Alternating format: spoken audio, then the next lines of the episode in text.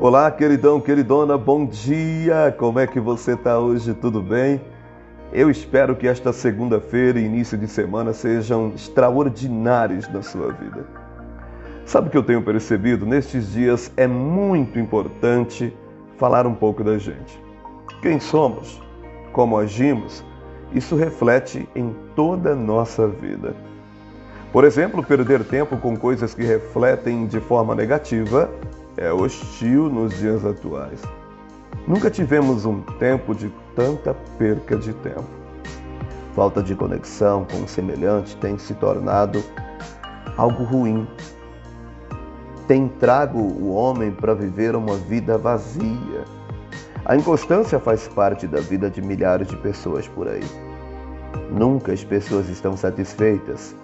Nada satisfaz a vontade de ter e quanto mais elas têm, mais elas querem ter.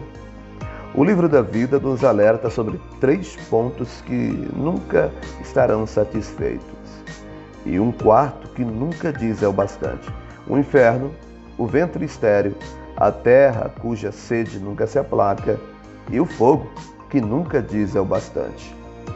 Sabe, já tem muitas coisas querendo a vida do homem por aí. Então por que é que nós insistimos em nos perder? O reino de Deus é ganho por esforço.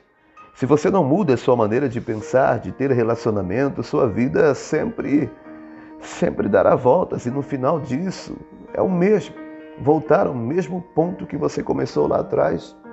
Já viu aquelas pessoas que dão 10 passos para frente e 20 para trás? Nunca conseguem ir para frente de verdade. Por isso, meu conselho no início dessa semana é o seguinte: tem mais vida para ser vivida. Você pode ser mais do que você é. Às vezes, é importante fazer um breve retrocesso, porque talvez você acredite que esteja crescendo, porém está parado no tempo. Cuidado. Mente ociosa pode dar um colapso a qualquer momento. Se movimente. É possível. Pensa nisso, vai. Tem um extraordinário dia hoje. Não se esqueça, entra no nosso canal Gotas do Espírito e se inscreve lá. Mande este áudio e o vídeo link para quem você ama.